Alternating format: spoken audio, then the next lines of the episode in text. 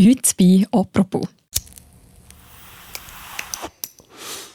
An diesem Wochenende stimmen wir über ein teilweises Verbot von der Tabakwerbung ab.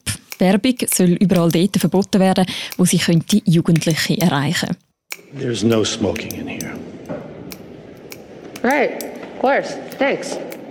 Egal, wie das ausgeht am Wochenende, an einem Ort wird auch in Zukunft noch fleissig weitergeraucht werden.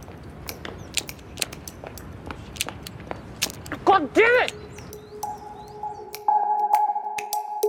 In fast jeder Netflix-Serie, in fast jedem Kinofilm wird geschlotet. Wieso Ziggy dort nicht so schnell wird verschwinden, sondern sogar noch mehr geraucht wird. Über das reden wir heute im Podcast «Apropos». Mein Name ist Mira Gabatuller und bei mir im Studio ist jetzt der Film- und Serienredakteur Pascal Blum. Hallo Pascal. Hallo.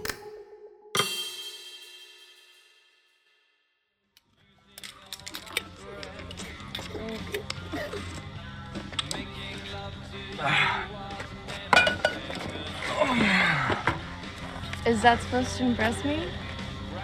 You're not? You are a cliche, you do realize. Du trinkst, du rauchst, du bist so ein Klischee, das sagt die junge Frau an einer Party in der Netflix-Serie Stranger Things. Why don't you just uh, show us how it's done then? Pascal, der rauchende, coole Typ, das ist unterdessen schon ein recht grosses Klischee, oder?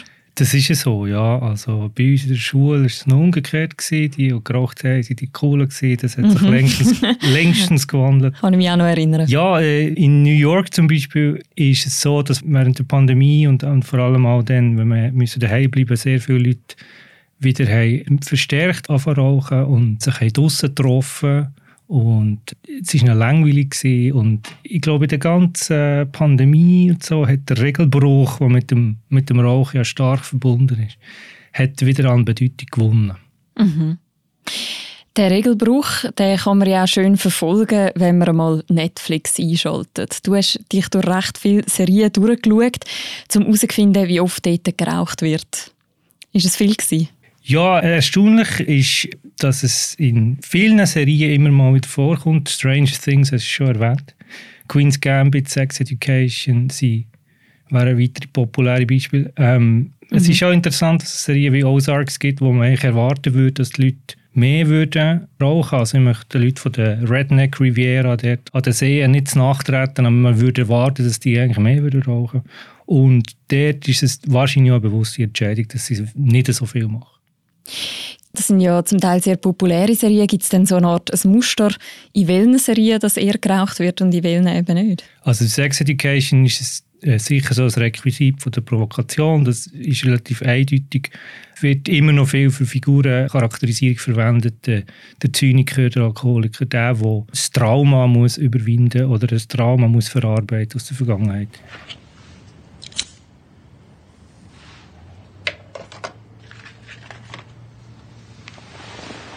Die Hauptfigur in Queen's Gambit in dieser Schachserie hat äh, auch Tage, wo es ihr äh, ganz schlecht geht. Und was man dann sieht, ist, dass sie zum Beispiel einfach eine Bierdose in der Hand hat und eine Zigarette. Das ist ein Klischee, das den Leuten, muss man sagen, wirklich nicht mehr viel mehr einfällt. So. Aber es funktioniert. Also es ist dann relativ schnell klar, der geht es gar nicht gut. Okay. Good night. Nein. Das heisst, es kommt vor allem dort vor, wo man will zeigen dass jemand eine kleinere Krise ist. Ja, und es gibt natürlich auch abseits von Netflix-Beispielen, also äh, Showtime, eine Serie, die heißt Yellow Jackets, da geht es um Jugendliche, die, die abstürzen mit dem Flugzeug und sich müssen durchschlagen Und die junge Frau sieht man dann 20, 30 Jahre später, wie sie im mittleren Alter sind. Und äh, die eine davon äh, raucht einfach. So. Da ist dann nicht so viel dahinter, aber äh, man sieht, es wird immer noch relativ oft als, als Abkürzung eingesetzt, um einen Charakterzug zu zeigen. Du hast vorhin gesagt, während der Pandemie haben die Leute tendenziell wieder ein bisschen mehr anfangen zu rauchen.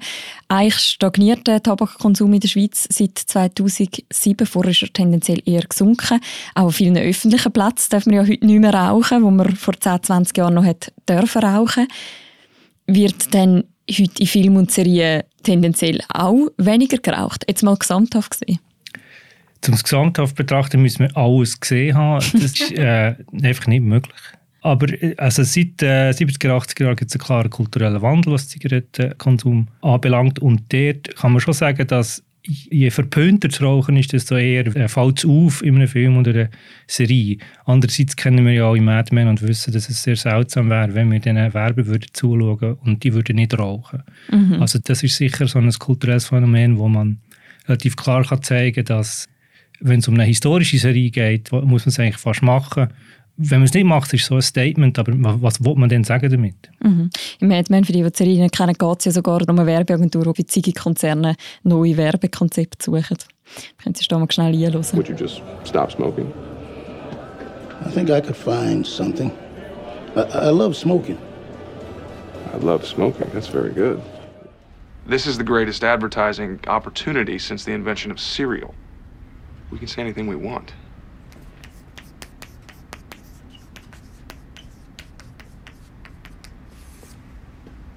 Everybody else's tobacco is poisonous.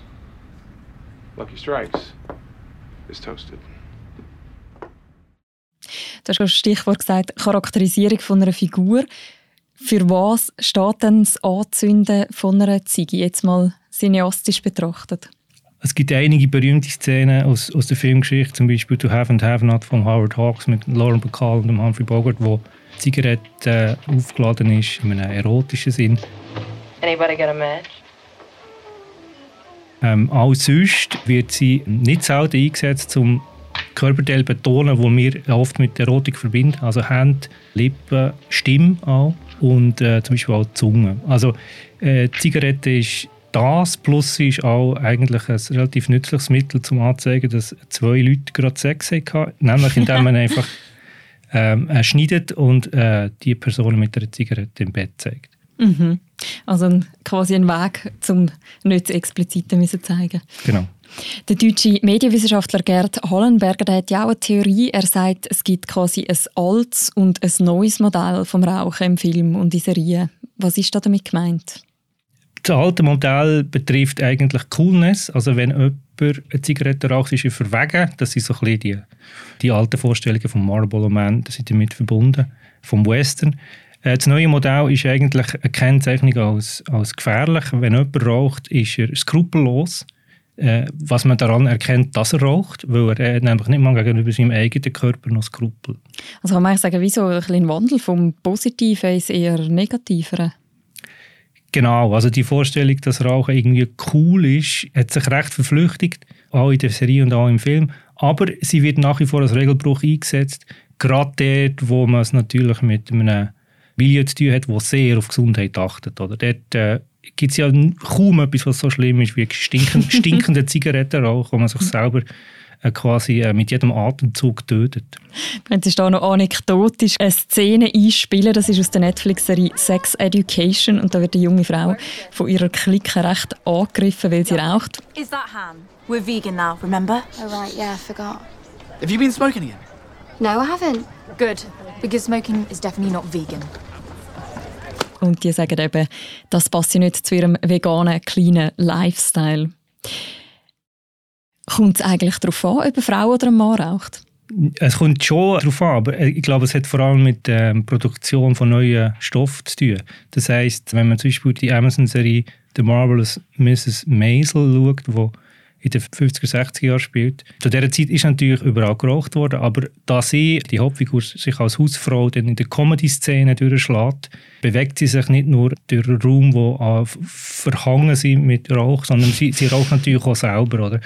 Und das hat schon, glaube ich, mit der verstärkten Konzentration von diesen Streamern und von den, von den Studios zum Teil auch zu tun, dass sie sagen, ja, äh, wir müssen vielleicht mal die Frauen ein bisschen ansprechen und dann werden halt einfach auch andere Geschichten erzählt. Und dann sieht man vielleicht auch, dass die Frauen immer auch geraucht haben. Mhm. Oder sich halt auch zum Teil müssen in einer männerdominierten Welt irgendwie durchsetzen. Was ist für dich sozusagen der absolute Klassiker unter der Rauchszene? Ich glaube, einer, den man nie mehr vergisst, ist Basic Instinct, weil dort geht es natürlich nicht ähm, wirklich um Zigaretten, aber Zigaretten ist der erste Bruch, was sie in dieser Verhörszene Kim Basing anzündet, obwohl sie nicht darf rauchen. There's uh, no smoking in this building, Miss Trammell. What are you gonna do? Charge me with smoking? Und dort, ähm, dort zeigt sie schon mal an, dass es von dort an eigentlich keine Normalität mehr geben kann. Und wenn wir jetzt so ganz typische Szene quasi für das neue Modell, das du vorher beschrieben hast, müsste suchen, also so ein bisschen den kettenrauchenden Kontrollverlust. Mir ist ein Film, der vor 20 Jahren mal im Kino ist gelaufen Der ist eine Verfilmung von Ölbeck, seinem äh, Roman «Ausweitung der Kampfzone», wo glaube wirklich kein Mensch gesehen hat. wo aber wirklich interessant ist, weil die Hauptfigur, äh, das ist ja das Ölbeck alter Ego in dem, in dem Roman, spielt quasi den Ölbeck ein bisschen nachher und äh, hat gelbe Finger vom Rauchen, weil er einfach eine nach der anderen anzündet und so. Und einmal gibt es eine Szene, wo eine Frau im Büro ihm sagt, er kann hier nicht rauchen und dann gibt er der eine Ohrfeige. Mhm. Und ähm, so etwas kann man sich jetzt heute nicht mehr unbedingt vorstellen, aber so die absolute Selbstverständlichkeit, dass man ja wohl überall kann rauchen kann, da hat es recht viel mit Selbstzerstörung zu tun. Also der, die Figur kümmert sich überhaupt nicht. Wenn wir jetzt über die Werbung diskutieren, auch im Vorfeld von der Abstimmung geht es ja immer darum, hat das nachher einen Einfluss darauf, ob Jugendliche wirklich anfangen zu rauchen oder nicht. Bei der Werbung gibt es Untersuchungen, die das nahelegen. Gilt das auch für Serien? Gibt es da so einen Zusammenhang? Die Weltgesundheitsorganisation sagt ja, es gibt einen Zusammenhang, der ist nicht monokausal, aber äh, man kann das sehen. Sie versucht schon länger durchzubringen, dass man Kinofilme erst ab 17 kann schauen kann, wenn drinnen geraucht wird das ist bis jetzt nicht Realität geworden. Es gibt natürlich auch sehr viel Forschung, die zeigen, dass es nicht so ist. Also man weiß zum Beispiel, dass Kinder und Jugendliche, äh, auch Kinder, aber vor allem auch Jugendliche, fasziniert sind von äh, Filmen und Serien, wo Gewalt und Sex und derbe Sprache vorkommt. Das ist nicht besonders erstaunlich, aber es sind meistens so die Geschichten, wo, wo geraucht wird. Das heißt, eine Figur, die raucht, macht meistens noch etwas anderes und sie kann faszinieren, nicht weil sie raucht, sondern meistens aus anderen Gründen. Das Jugendliche anfangen rauchen hat mm, in vielen Fällen einfach mit ihrem Umfeld zu tun. Es gibt ja auch Streamingdienste, die gerade aus Überlegungen vom Jugendschutz Zigis ganz verbannt haben. Du nennst ein Beispiel in einem Text, den du geschrieben hast, nämlich Disney. Genau. Disney hat entschieden, dass bei einem Großteil der Filme Zigaretten verbannt wird, anders als Netflix ist Disney ja ein bisschen sauberer. Es, äh, der Konzern verspricht Familienunterhaltung. Er, stellt seit äh, langer, langer Zeit äh, Kinderfilme her. Und da wird natürlich nicht geraucht. Außer es ist ein Bösewicht, den man quasi kennzeichnet. Habt Acht vor dem, der ist skrupellos. Dazu gehören ja einige Studios mittlerweile. Das heißt, es betrifft auch Marvel-Filme, es betrifft, betrifft Pixar-Filme, es betrifft zum Beispiel auch die neue Auflage Cruella, die die Bösewichtin dann eben nicht mehr raucht. Cruella, die Bösewichtin aus 101 Dalmatiner. Und wieso handhabt das jetzt zum Beispiel Netflix anders? Netflix hat auch gesagt, ähm, 2019, dass sie keine Zigaretten mehr zeigen in Serien, äh, die ab 14 oder jünger empfohlen sind. Sie pochen aber sehr stark auf die künstlerische Freiheit und sagen, wenn es darum geht, eine Figur so oder so zu zeichnen, dann kann Zigarette durchaus ein Requisit sein. Und vor allem natürlich geht es um die historische Authentizität. Also wenn eine Figur, die irgendwo vorkommt, wo man weiß, dass sie geraucht hat, dann wird sie auch in einer Netflix-Serie wahrscheinlich rauchen. Wir reden jetzt vor allem über die kulturelle Darstellung von der Ziggy. Unterdessen wissen die meisten von uns, dass Rauchen nicht das Gesündeste ist, was man machen kann. Du schreibst in dem Text, den du dazu geschrieben hast, den wir auch noch werden verlinken im Episodenbeschreib, Ziggy sagt, gerade weil sie so schädlich sind, auch so erhaben. Was ist da damit gemeint? Das ist ein Buch vom österreichischen Philosophen Robert Pfaller, der schon, schon lange hat angefangen über das Rauchen und über die Lustfeindlichkeit zu schreiben. Und dort ist die Vorstellung, dass wir etwas konsumieren, wo wir wissen, dass es schädlich ist. Wir, auch, auch, aber auch, weil wir wissen, dass es schädlich ist, machen wir es. Und wir machen es eigentlich, weil wir so tun, als könnten sie es nicht anhaben. Das ist also nicht, wir rauchen und haben keine Ahnung, was die Effekte sind, sondern wir rauchen gerade darum, weil wir es wissen und wir erheben uns im Prinzip über das.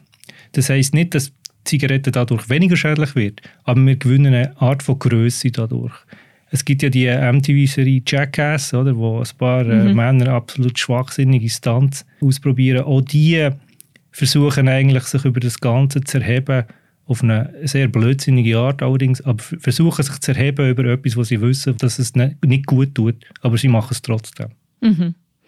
Und in dieser Hinsicht wird wahrscheinlich Ziggy auch ein Dauerbrenner bleiben für Film und Serie. Ah, Durchbrenner. Damit wir am Schluss noch auf so einem Wortspiel enden ja, Nein, auf jeden Fall. Äh, plus, äh, man darf nicht vergessen, dass Schauspieler und Schauspielerinnen haben es immer gerne, wenn sie etwas zu tun haben. Also essen ähm, oder rauchen. Do you want to have lunch? No, I'll have a cigarette.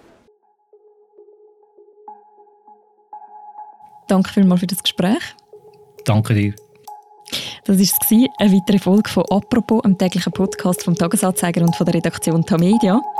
Den Artikel von Pascal Blum den verlinken wir auch noch im Beschreib zu dieser Episode und die ganze Berichterstattung rund um die Abstimmung am Wochenende, die findet man natürlich auch bei uns auf der App und auf der Webseite. Und die nächste Folge von uns, gibt es morgen wieder. Bis dann, macht's gut. Ciao miteinander. Hallo, mein Name ist Oliver Zielmann. Ich bin Journalist beim Recherchedesk von Tamedia. Eine von unseren Aufgaben ist es, uns zu vernetzen mit Journalisten im Ausland, zum Beispiel mit dem Guardian in London oder mit der Süddeutschen Zeitung in München, Le Monde in Paris. Mit diesen Kollegen zusammen machen wir wichtige grosse Rechercheprojekte, zum Beispiel Panama Papers, hat man vielleicht gehört schon, oder Implant Files mit grossen Auswirkungen in der Schweiz auch. Und unterstützen kann man die Arbeit mit einem Abo beim Dagi auf dagiabo.ch.